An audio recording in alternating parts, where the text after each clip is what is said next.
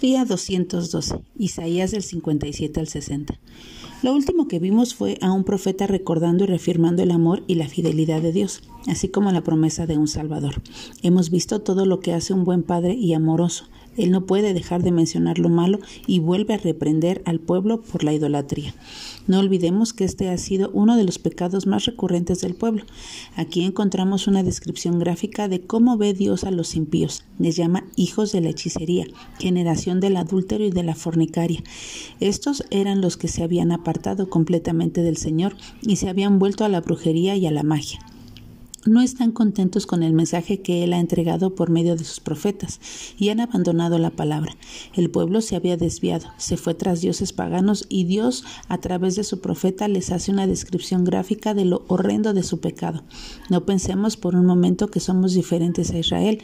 Nuestro corazón es una fábrica de ídolos y hacemos ídolos de cualquier cosa una de esas de aún de cosas buenas, familia, hijos, esposo, trabajo, ministerio y un largo etcétera.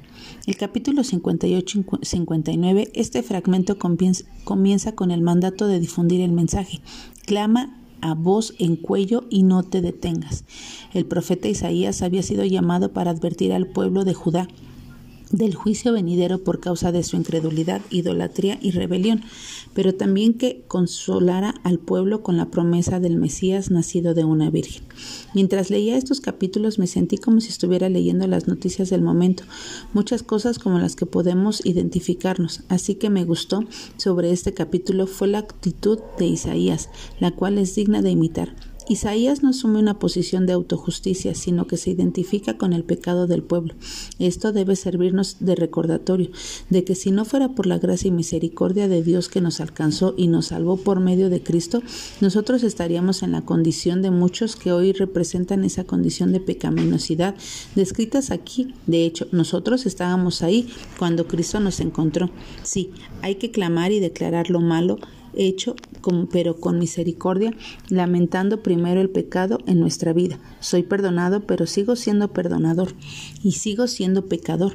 Por eso siempre me va a escuchar decir que necesito el Evangelio todos los días de mi vida porque soy un pecador redimido, pero al fin y al cabo sigo siendo pecador. Luego de ver la lista de todo lo que estaba pasando en el pueblo, Isaías usó varias palabras para hablar del pecado. Iniquidades, pecados, maldades, rebeliones. Digamos, Llegamos a palabras de aliento. Levántate, resplandece. Isaías llama al pueblo a mirar esa luz que ha llegado a ellos. Esa frase de allí de la gloria de Jehová, cuando se utiliza en el Antiguo Testamento, se refiere a algo especial. Ha sucedido una muestra visible de la presencia de Dios, Salvador del pacto, y anuncia algún aspecto importante de su plan de salvación. En este caso en particular, la liberación estaba por llegar.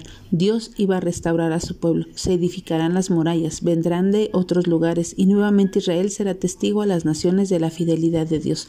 No porque Israel mereciera dicha gracia. Nadie, ningún pueblo merece tal trato de parte de Dios. No olvidemos todo lo que ha hecho el pueblo y cómo se ha olvidado de Dios a pesar de tantas veces que Dios se lo ha advertido. Él seguirá advirtiéndoles y ellos seguirán desobedeciendo. Pero el Señor de la gracia fiel, proveyó la liberación a pesar del pecado y la rebelión de ellos. Este capítulo contiene promesas que para el pueblo de esa época de Isaías eran para un futuro, pero no por eso dejan de ser hermosas, de ofrecer una esperanza venidera. Que tengas un buen día y que Dios te bendiga.